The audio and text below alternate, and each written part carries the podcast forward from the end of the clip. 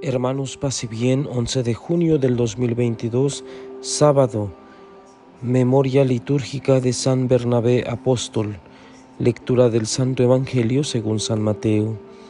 En aquel tiempo Jesús dijo a sus discípulos, han oído que se dijo a los antiguos, no jurarás en falso y le cumplirás al Señor lo que le hayas prometido con juramento. Pero yo les digo, no juren de ninguna manera, ni por el cielo que es el trono de Dios, ni por la tierra porque es donde Él pone los pies, ni por Jerusalén que es la ciudad del gran rey. Tampoco jures por tu cabeza porque no puedes hacer blanco o negro uno solo de tus cabellos. Digan simplemente sí cuando es sí y no cuando es no. Lo que se diga de más viene del maligno. Palabra del Señor. Gloria a ti, Señor Jesús. Queridos hermanos, escuchamos un texto duro. Jesús no se anda con rodeos, no suaviza las cosas, cree en su propia palabra y dice solo lo que tiene que decir y no más. Por eso considera excesivo jurar. Si confiamos unos a otros, si hablamos con rectitud, basta con decir simplemente sí o no. Estamos acostumbrados a adornar nuestro sí o nuestro no, dando explicaciones que no se nos piden. El sí es sí y el no es no, valga la redundancia. Por otra parte, ¿qué significa realmente jurar sobre algo? El cielo, mi mamá, mis hijos, eh, Dios.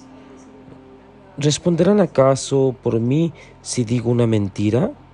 Y si digo la verdad, ¿Por qué necesito usarlos de testigos? Esto es tan normal en la vida diaria. Nos la pasamos jurando y usando, pues, como ya dijimos, a diferentes personas para validar nuestro juramento. Todo lo hemos recibido de Dios y Él nos invita también a vivir sencillamente, que nuestra palabra concuerde con nuestro ser y actuar. Queridos hermanos, pidamos al Señor que nos conceda la gracia de ser prudentes, de ser prudentes al hablar, que nuestra palabra sea clara, concisa, breve, siempre oportuna en el momento en que se nos pida hablar, que se nos pida ejercer este don bello de la palabra. Pidamos al Señor pues que su palabra, que es Él mismo, la sepamos escuchar, la sepamos poner en práctica en nuestra vida diaria y que este texto que hoy escuchamos la sepamos eh, hacer consciente nosotros y sobre todo practicarla día con día. Hoy sábado pues dedicado a la Santísima Virgen María, pidamos a ella que guardaba todo en su corazón, todos los misterios, grandes que iba viviendo, los guardaba en su corazón.